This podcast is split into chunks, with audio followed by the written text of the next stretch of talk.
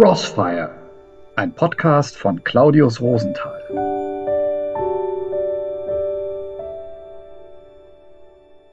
Die Osterzeit geht langsam ihrem Ende zu.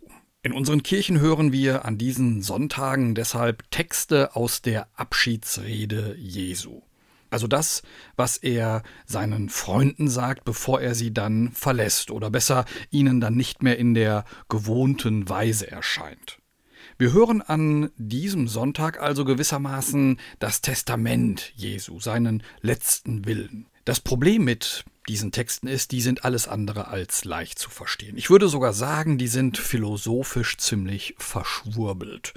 Inhaltsreich, ganz klar, aber eben ziemlich kompliziert. Und ich würde lügen, wenn ich behaupte, dass es mir ein einfaches wäre, sie zu verstehen oder in wenigen Sätzen zusammenzufassen, was da im Einzelfall gesagt sein soll was mir da gesagt sein soll. Denn da tauchen so Sätze auf wie Ich bin in meinem Vater, ihr seid in mir und ich bin in euch.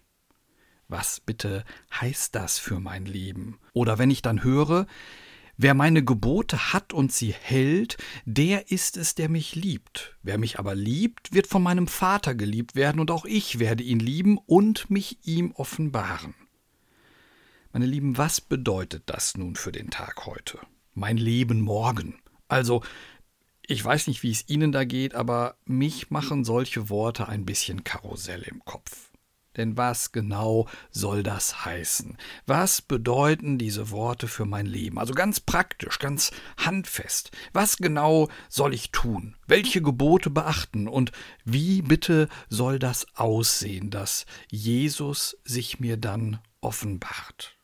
Einen Teil der Antwort habe ich dieser Tage in einer kleinen Geschichte gefunden. Sie erzählt von einem weisen alten Mann, der lebte in einem kleinen Dorf irgendwo am Ende der Welt. Eines Tages klopfte es an seiner Türe, und draußen stand ein junger Kerl, dem man ansah, dass er eine lange Wanderung hinter sich haben musste. Fragend blickte der Alte ihn an, und der Jüngere ließ sich auch gar nicht erst lange bitten, er wolle in dieses Dorf ziehen, aber er habe gewisse Zweifel. Er wisse nicht, was das für Menschen sind, die hier leben. Nun, sagte der Weise, was für Menschen haben denn in dem Ort gelebt, in dem du bislang gewohnt hast? Der Jüngere musste nicht lange überlegen. Ach, das waren griesgrämige, mürrische Leute, unfreundlich, wenig hilfsbereit, sehr verschlossen, ein Schlagmenschen, mit dem man nur ungern zusammen ist und wo man ganz schnell fort möchte. Der Alte hörte sich das an und meinte dann, weißt du, du solltest besser nicht hierher kommen. Genau solchen Menschen wirst du auch hier begegnen. Und dankbar für die ehrliche Auskunft zog der Mann weiter ins nächste Dorf. Wenige Tage später klopfte es erneut an der Tür des Weisen. Erneut stand ein junger Mann vor der Türe. Erneut erfuhr der Weise, dass der Reisende eine neue Bleibe suche. Und erneut wurde die Frage gestellt, was denn für Menschen hier leben würden. Der Weise stellte auch diesem Gast die Gegenfrage, was für Menschen haben denn in dem Ort gelebt, in dem du bislang gewohnt hast? Auch hier kam schnell die Antwort. Genau das ist ja mein Problem, sagte der Mann. Das sind wunderbare Männer und Frauen. Sie lachen, sie freuen sich, sie helfen. Eigentlich möchte ich kaum dort weg.